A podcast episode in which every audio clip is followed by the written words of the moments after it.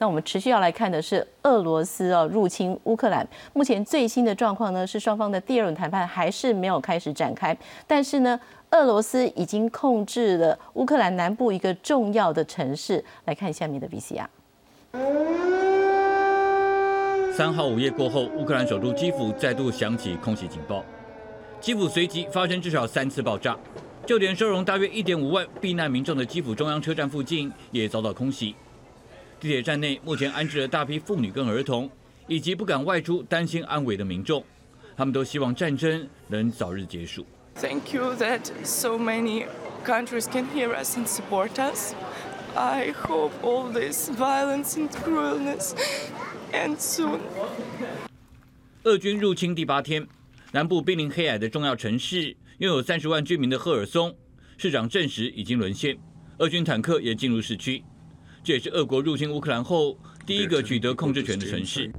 由于赫尔松战略位置重要，乌克兰总统杰林斯基去年更亲自造访当地军事设施。赫尔松南临黑海，北控涅伯河，掌控乌克兰的海运，紧邻俄国黑海舰队基地，又是俄军这次第一个夺下的城市，也可能因此提振俄军士气。根据美国最新情资显示，由于首波对乌克兰的攻击遭遇顽强抵抗，加上俄军燃料跟粮食补给出现问题，因此俄国总统普京已授权转换战略，改采用更多重型武器锁定民宅，改打消耗战。基辅北边的伊尔平当地住宅区就遭俄军空袭，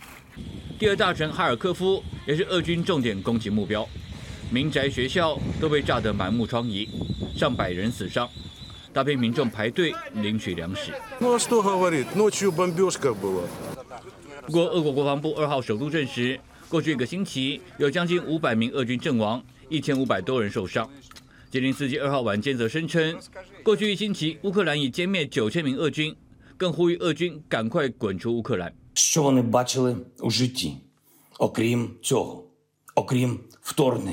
все більше окупантів втікають назад у Росію від нас, від вас. 面对俄军士兵公然在大街上站岗，乌克兰东南部城市梅利托波尔的居民 对着俄军大喊“滚回家”，也有示威民众试图阻挡俄军坦克前进。俄国公然入侵乌克兰，造成大量伤亡。位于荷兰海牙的联合国国际刑事法院，在三十九个成员国联合提案下，二号已正式对俄国在乌克兰境内。可能犯下的战争罪展开调查。各日新闻，纪元请编译。好，我们也欢迎下半场两位来宾。首先介绍是国防安全研究院博士后研究钟志东。主持人好，各位观众大家好。是，也要欢迎中华亚太精英交流协会秘书长王志胜。主持人好，大家晚安。我们首先来看哦，刚刚说到了，就是乌克兰方面呢，已经向国际法院哦来提告哦。他提告的是说呢，俄罗斯宣称入侵乌克兰是为了防止。种族灭绝是不实的借口。另外呢，三月七号、八号，国际法院将就俄罗斯有关种族灭绝的指控举行听证哦。那国际法院有权无权对入侵的俄罗斯领导人提起刑事指控，但是有权处理据据称违反国际法国与国之间的控诉。另外看到了国际刑事法院哦。目前呢，英国等三十八国呢正式提出了俄罗斯在乌克兰涉犯暴行的报告，赋予国际刑事法院立即进行调查的权利。共有三十八国提交报告，是国际刑事法院史上最大规模。那么依照国际刑事法院的规范呢，凡有会员国正式提出报告或市政，检察官可以不需获得法官核准便展开调查，以加速案件进行。目前检察官已经启动调查。搜集市政，我想请教一下钟老师哦，是就是这样子的一个在国际刑事法院跟在国际法院的一个相关的呃，就是司法动作，对于俄罗斯来讲，它有多大的这个呃恫吓或者是压力呢？我想，假如 国际法院的这个动的这个有所谓的贺主的力量的话，普京就不会发动战争了。那当然，实际上面我们还必须要看战事最后的一个结果。假如当然，假如最后 这个乌克兰能够成功的所谓的抵抗俄罗斯的这个侵略，甚至于让这个所谓的国际法庭有这种力量，能够把所谓的普丁把他带到法院上面来审判，要不然其实这这个所谓国际法院的这种的这个。的这个制裁啊，其实是我觉得是是有限，至少对所谓的战争的这个贺主的这个部分。当然，我刚才讲这一切可能都是要看这个整体的目前战事的一个结果来看，是。但呃，但是乌克兰总统他们乌克兰方已经向国际法院提出这样子，他说我们没有种族灭绝，但是种族灭绝这几天哦，其实在有话好说里面一直想要去了解所谓的为什么俄罗斯普廷他要去控告乌克兰是种族灭绝。过去我们在新闻上很少看到说乌克兰涉犯种族灭绝的问题，可是这一次又成为他发动战争的原因。其实啊，这次乌克兰战争给我们最大的一个启示啊。就是侵略者从来不会欠缺借口，就好像是以前 在二战之前，希特勒也是以所谓的维持和平之名，然后来侵略其他人的这个国家。所以当然这时候就是借口是，我觉得就是 随每个人都可以自己根据自己的一个一一个一个需求来提出这样子。当然很重要的就是对内能够来正当化他所谓对他俄国。人民的一个诉求，对外，然后当然来合理化，到最后变成会不会也是变成一种各说各话的一种情形？所以其实 很多人就讲这个所谓的国际法庭的这一种的这个裁决啊，是胜利者的这个裁决，胜利者的法律，赢的人到最后他在主持，譬如说二战，打个比方来讲，至截至目前为止，还有很多的人是觉得像。这个胜利，所谓的胜利，这种所谓的国际的这个正义啊，其实只是在战胜者的一个胜利。当然，我想我们不会同意这样子的一个看法。不过，这也是显示说，在整个国际社会欠缺一个具有制裁，实际上面具有制裁执行能力的一个主体的话，它对于个别国家的一个行为的一个限制啊，是相当有限的。是。所以我想请教秘书长，我们刚看到 V C R 里面，就是其实我们看这几天俄罗斯的进攻其实是受到了很大的阻碍，但是现在说他攻下了南部重要的城市，而且呢，他这个包围力道也是越来越强。也就是说，在面临很多国际压力上，普京他目前其实丝毫没有改变心意。嗯，是我顺便补充一下，刚刚钟老师所提到的种族灭绝的问题了哈。乌克兰先从这边开始，乌克兰在谈这个跟国际法院去谈说他们没有。呃，违反种族灭绝，这是不实的借口。我觉得这当然，第一，乌克兰跟俄罗斯都在寻求呃所谓的正当性。好，那俄罗斯一开始是因为强调要保护乌东人民，对于种族灭绝的这种这种屠杀，那个源自于是一个叫做亚速营。哦，亚速营就是在乌东地区往这个克里米亚半岛中间的亚速海的地方哦。这亚速营是在二零一四年的时候的一点二万人的一个算是民兵吧，极右派的民兵，这是他们当时的这个这个当时那个民兵的标志哦。那这个标志就被认为是这极右派吧，可很像纳粹的标志。所以为什么这一次在这个普丁第一次和谈的时候，他提出三个条件，其中一个叫做这个叫做反纳粹，其实一开始是针对亚速营。那那时候。延伸出来乌东地区的争议，确实极右派跟这个呃那时的俄罗斯裔的是有极极为尖锐的这样子的一个对抗，被普京拿到借口。而亚速营当时也被认为是二零一四年让这个当时亲俄总统亚努科维奇下台的一个很重要的民间的力量。那普京逮到这个借口，就说这这些人当时在欺负俄罗斯人，所以这是种族灭绝哦，就用这个方式作为一个借口来入侵哦，还包括当时克里米亚半岛。那乌克兰当然现在要寻求这个反战的正当性，他就用这种同样同样的方式，在国际法院要提出类似的一个说法。我想这边做一点补充，然后再来看说，呃，现在这个呃，克这个这个乌克兰南部的这个大臣赫尔松哦，应该是就今天传出来的消息，基本上已经被俄军占领，包括赫尔松的市长都出来说。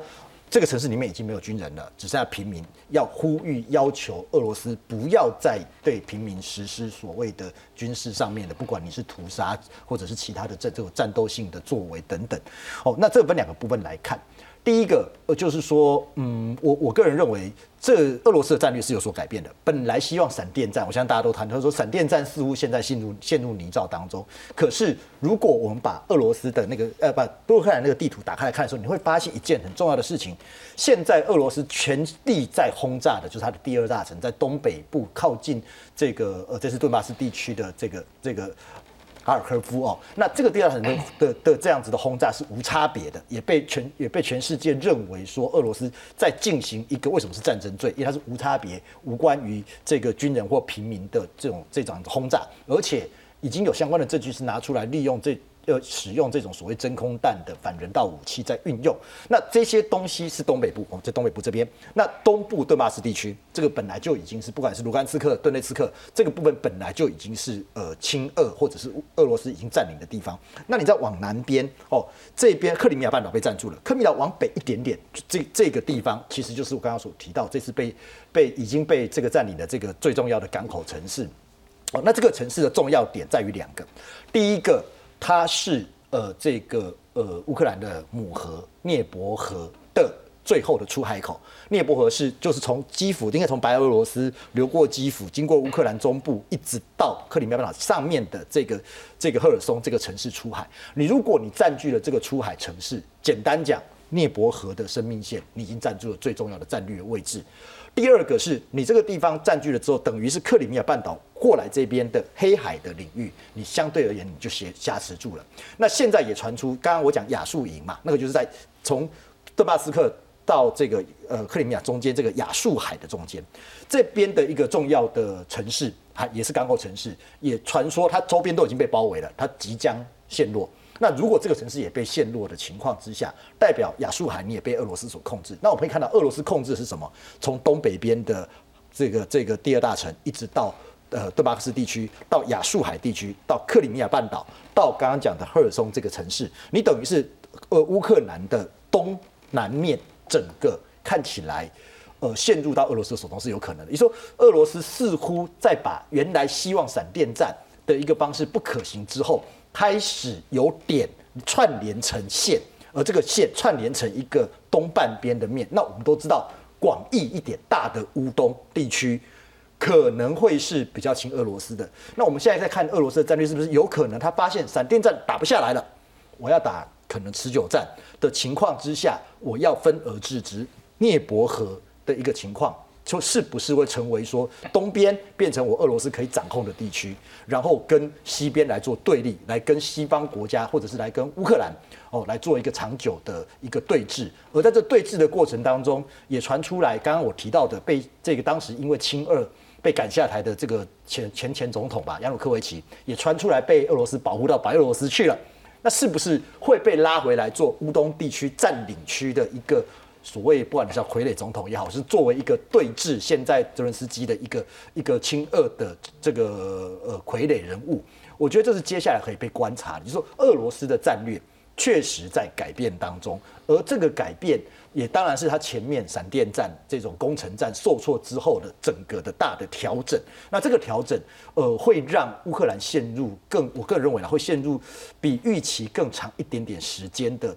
这种消耗跟对峙，那当然对西方国家也会产生不同的战略上的思考。是，我也要继续请教老师哦，就是说，我们说，哎，本来今天要进行谈判了嘛，可是一直到现在，其实看起来今天进行谈判的可能性已经是非常低了。那大家在看普京，就是会觉得说，其实他就是一个军事强人，一个集权领导人，所以在整个一个对乌克兰的战事里面，其实基本上感觉就是要贯彻执行他。说停才可以停，那西方国家给再多的压力，对他来讲，其实其实是没有太大影响的。是的，我想在开战之前呢，绝大多数的西方国家还有很多的这个分析家，会都不会认为所谓会发动战争，因为他直接他就可以用所谓的战争当手段，不用真正发动，就是我们讲的现在讲的混合战。然后透过威胁的方式来达到他的政治目标。譬如说，我们那时候大多数的人都觉得啊，那他可能复制在所谓在克里米亚的一个经验，可能在乌东地区那两个省份拿下来，然后渐再渐渐消化完之后，然后看再进一步再怎么做。可是实际上面来讲，你看他这一次整个全面的这个攻击啊，就想这个假设是错误的，对普京的这个判断是错误的。他是希望。不只是要所谓的部分的这个乌克兰而已，他希望能够把全部的乌克兰把它拿下，甚至于不止全部的乌克兰，他希望恢复所谓以前这个苏联的一个一个光荣，在所有那时候已经独立的相关的一些共和国，要么臣服在所谓莫斯科的这个淫威之下，要么乌克兰就是你下一个的这个例子。不过当然，实际上面的战事的这个发展似乎不如普丁的一个预料。就刚才有提到的，那当然，像在这时候，他可能就只能来调整他的一个很务实的来调整他整体的他，譬如说他这次战争的这个目标，他想要达到的这个目标是，他是不是要做一些调整？要不还是是说，他还是希望能够占领整个全部的这个乌克兰？当然，战争的话，其实 照我们现在这样看了少维兹里面就讲得很清楚，三个主要的一个目标嘛。一个就是消灭有形的一个部队，让对方失掉所谓的这种防御的这个能力，那你就可以为所欲为。另外一个就是提到的所谓的城市攻陷所谓主要的一些城市，然后来造成所谓的不管 在政治上面以及在社会上面这种心理的一个震撼的一个能力。另外一个就是所谓的政府，就像一开始讲那个俄罗斯也派所谓要斩首嘛，要斩首那个总统，然后。造成一些政治的一个震撼。那从目前我们从俄罗斯目前的这个状况，整个这样子来看的话，的确战事不如他的这个预期，甚至于预期不如预期到什么程度？他现在连所谓的核武的这种话都出来。当然，现在的这个媒体的这个报道，我们必须要去核实一下。不过，我想空穴不会来风啊，空穴不会来。他的确是提高了所谓的这种核武的警戒的这种备战的这种情况。那当然，他为什么会这样子做？我想也是相当程度的反映他以传统所谓的传统的武力要达到他的这种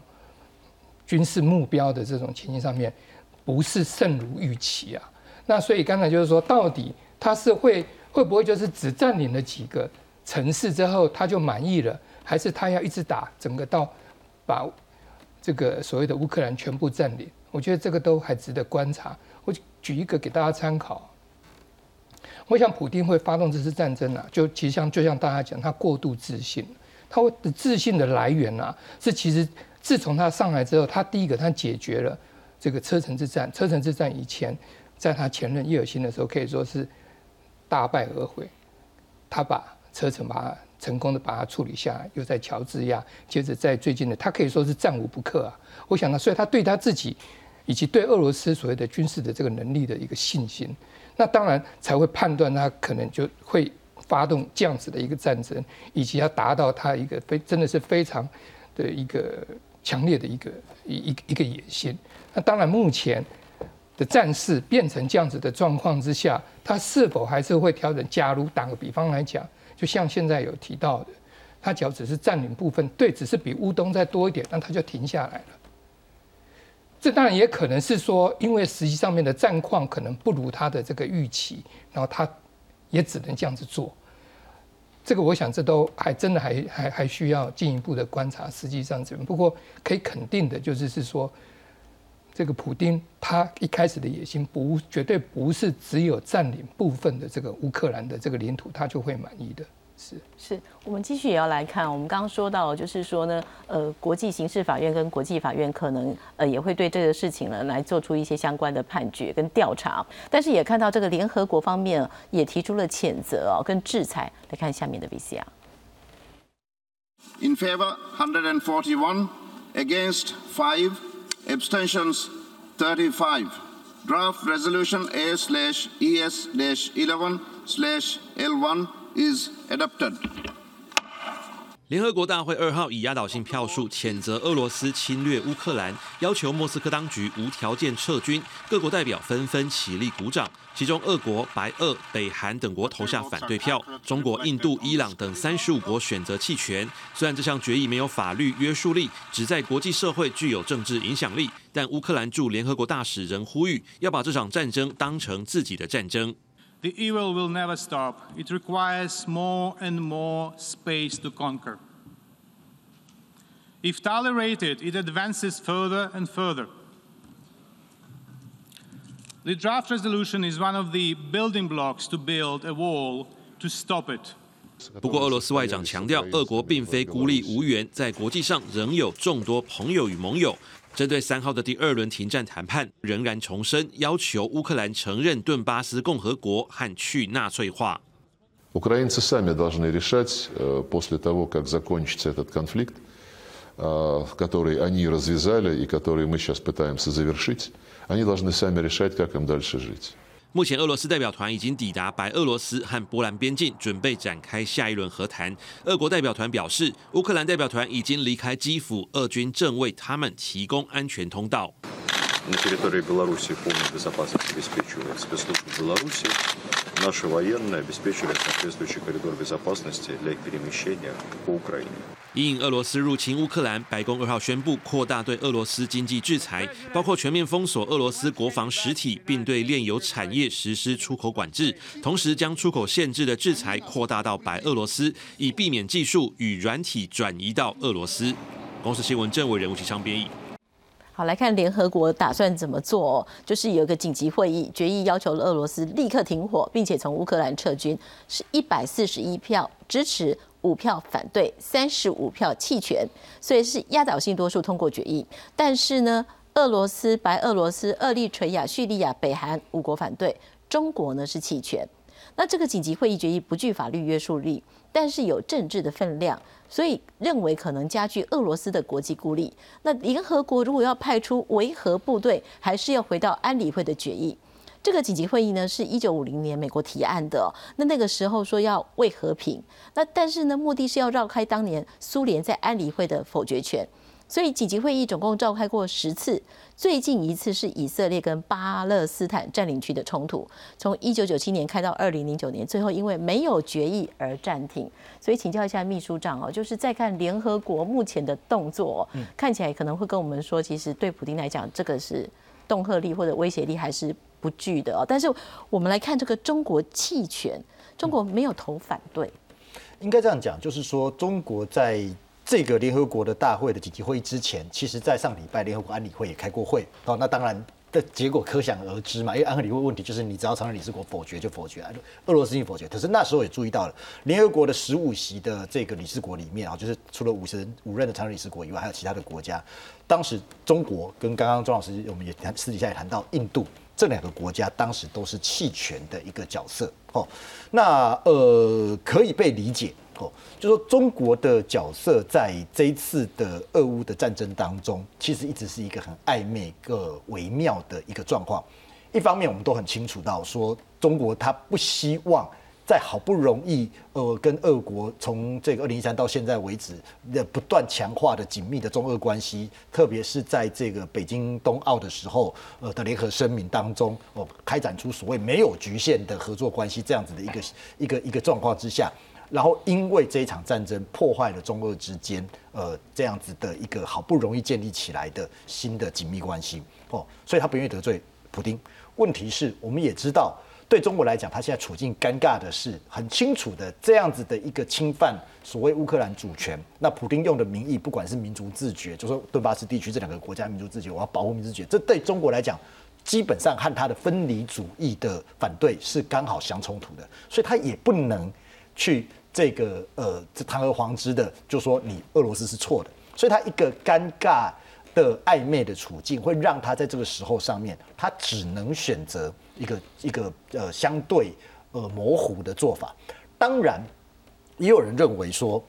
这个习近平他打的算盘是希望在这个时候啊，你这个美国跟俄国或者美国呃俄国跟西方国家在冲突的时候，我中国出来当调人。事实上，印度就是这样干的。印度是第一个打电话给普京的，说我愿意来协调，然后。习近平看那个莫迪打的，赶我赶快也打一通电话，所以习近平是第二个大国来讲哈。那这些国家都有想要做调人，问题是调停得了吗？这是一个问题哦。可是对北京来讲，他现在尴尬的地方是在于，所谓今日乌克兰，明日台湾这样子的一个说法，其实不是在台湾发酵而已，它在全世界的发酵是指向说你。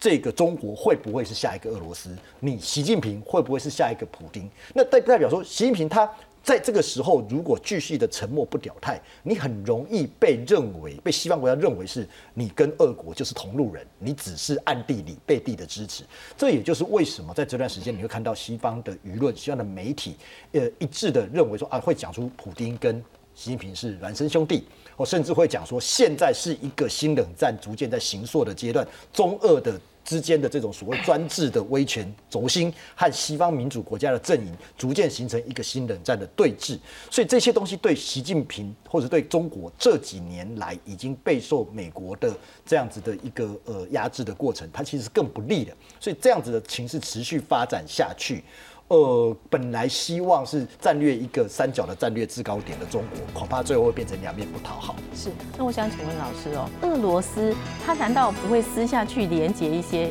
呃跟他的盟国更多的支持吗？那目前在这个地方好像没有看到太多的动作。